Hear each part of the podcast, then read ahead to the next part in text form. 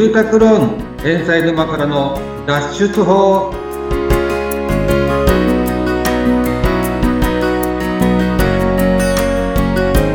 はい皆さんこんにちは住宅ローン問題解決コンダクターの遠藤隆人ですはい、皆さんこんにちは。ナビゲーターの言葉幸代です。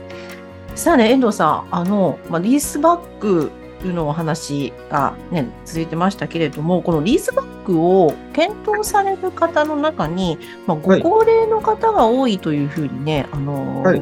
聞きますけれども、あの、はい。よく、リバースモーゲージというものと、あの比較をされる方も多いということなんですが、このはい。リバースモーゲージ、はい。違いですね。ちょっと私よくわからないので、あの教え。ええていただいてもいいですかね。はい、あのーよくですね、あのーされるんですよ。というのは、えええええー、リースバック、あの、相談者の中にはもう55歳以上の、えー、それこそ60歳、70歳のうん高齢者の方からよくあの、相談を受けるんですけども、はい。えー、リバースモーゲージっていうの、えー、これ何かって言いますと、ええまず、あの、リースバックははい。自宅を売却するので、はい。えー、不動産の売買契約になるんですね。はい。はい。で、えー当然、所有権も、今までの、えー所有者から、えー不動産会社に移りますと。うん。はい。で、リバースモーゲージは、すごいわかりやすくお伝えすると、はい。自宅を担保にお金を借りる金融商品と思ってもらえればいいんですね。自宅を担保にお金を借りる。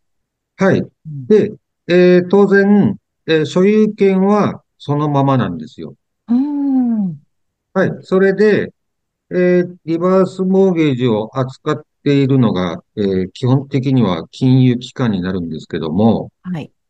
まあ、同じように自宅を査定して、うん例えば、えーこの、えー自宅が1000万円の価値があるっていうところになったときに、うん。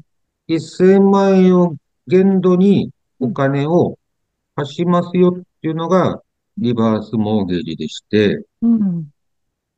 で、えーじゃあ、お金を借りているんで、うん。当然お金を返さなければいけないんですけども、ね。はい、。この返すタイミングというのが、その今ま、あの所有者さんが亡くなった時にうん自宅を売却して、えーお金を返すっていう形になってまして、うんはい。で、やっぱりこれもそれぞれリースバックとリバースモーゲージのメリット、デメリットっていうのがやっぱありまして、はい。はい。ええまず、えーリバースモーゲージは、うん。えー年齢制限がありまして、その利用できる方の。ええこれが、これも金融機関によるんですけども、はい。大体やっぱり55歳以上とか、60歳以上とかになってまして、うん。で、えーリースバックは、うん。あの、不動産の売買なんで、えー年齢制限ないんですね。うん。うん。はい。で、次に、えー毎月返す額なんですけども、うん。リースバックの場合は、今度、家賃っていう形になるんで、うん。例えば、まあ、毎月6万円とか、うん。うん。エリアによってはちょっと7万、8万とかになってしまうんですけども、うん。リバースモーゲージは、うん。借りた金額の利息だけ返していくんで、うん。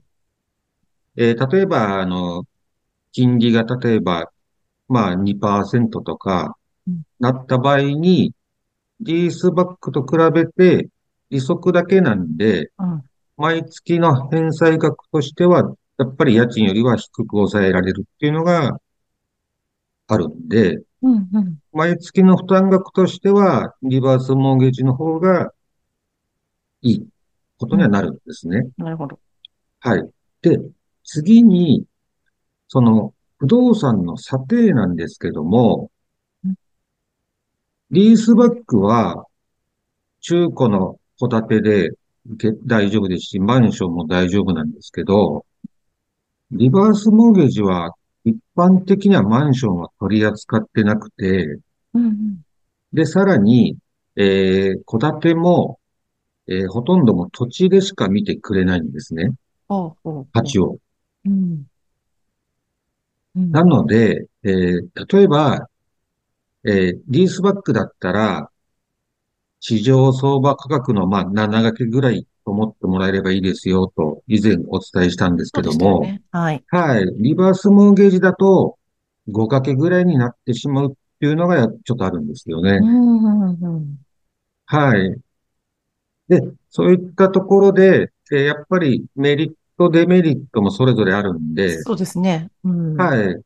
で、私のところにもよく相談来られた方に必ず、えーお伝えしているのが、はい。まずその、えー違いを、えー簡単に、えーお伝えするのと、うん。イースバックの場合は、えー買取額これぐらいで、うん。毎月の家賃、負担額ですよね。はい。はい。これはこれぐらいですよっていうのをお伝えして、うん。で、リバースモーゲージの方も、うん。あの、ちょっと私の方は金融機関じゃないんで、取り扱えないんで、ああ、そっかそっか。はい。直接相談者の方に、リバースモーゲージを扱っている金融機関にも確認していただいて、でうん、そこから、えー、どっちがいいかっていう形で比較検討してもらうことをお勧めしてますね。なるほど、なるほど。はい。イースバックの場合ですと、まあ、専門である遠藤さんにご相談できるということなんだけれども、はい。リバースモーゲージは金融機関が扱っているそうですね。ので、はい。で交渉、交渉というか、直接向かってはい。確認していただかないといけないそうです。はい。ね。であとは、リースバックよりリバースモーゲージのが対象エリアがもっと絞られちゃうんですよね。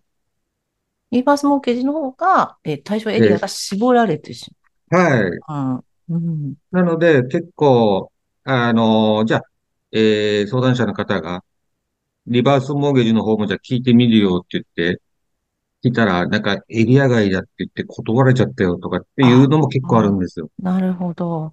はい。で、あとさっきお伝えした査定額も低いんで、ええええあの、リバースモーゲージのエリアだったんだけど、すごい査定低くて、うんちょっと話にならなかったよとか、うん、うん、うん。うん。そういったところで、えーリースバックにされる方もいますし、うん。うん、逆にやっぱりね、どうしてもリースバックの場合、所有権が移るんで、ええええやっぱそこにちょっと抵抗がある方は、あの、リバースモーゲージを選ばれる方もやいますんで、うん、うん。うんはい。でうん私の立場としてはね、あの、やっぱり公平中立な立場でアドバイスさせていただいて、はい。はい。で、あとは、あの、月々の収入だったり、えええええー将来どういったライフプランを描いているかというところまで、えーうん詳しくお聞かせいただきながら、うんアドバイスはさせていただいてます。うんまあ、その相談者の方に合った方法を、はい。まあ、遠藤さんとな相談しながらというか、ね。そう、そうですね。はい。っていうところはいいですよね。はい。うんどうしてもね、私がね、あの、リースバック会社に勤めてたら、多分、いや、リースバックの方がいいですよとか、うんうんうんリバースモーゲージやめた方がいいですなんてね、いう営業マンがい、まあ、いなくはいないと思うんですけど、はい。まあそういったことにならないように、はい。あの、はい、あの、公平中立な目線でアドバイスはさせていただいてますね。私の会社では。はいはい。ですよね。はい。ありがとうございます。はい。はい。今回は、えーリースバックとよく比較比較されます、えーリバースモーゲージについてお話をいただきました。えそれぞれにね、あのメリット、デメリットがありますので、やはりですね、専門家である遠藤さんのね、えーところに行っていただいて、まずは、はい、あのお話を聞いていただいて、今度は皆さんの方でですね、直接、え金融機関に行かれて確認していく。でも、あの、その前に、あの、遠藤さんのね、との、あの、あの、アドバイスもありますので、ご安心いただいて、そうですね。はい。はい。ぜひぜひお気軽に、はい、ご相談いただければと思います。どんな方法がいいのかということ、あのー、早めに皆さんね、えー、ご相談をいただければと思います。えー、番組の説明欄に、えリンクを、え貼っておきますので、えどうぞご覧になってください。そして、あの、エンドさん、インスタもやられてますよね。はい。もね。はい。ですので、あの、わかりやすくですね、あの、リースバックについてですとか、いろんな方法についてですね、あの、書かれて、描かれていますので、ぜひ皆さん、インスタの方にですね、アクセスしていただいて、ご登録の方お願いいたします。ということで、えー、では、ここまでのお相手は、住宅ローン問題解決コンダクターの遠藤隆人と、ナビゲーターの言葉幸雄でした。それではまた皆さん次回。はい、ありがとうございました。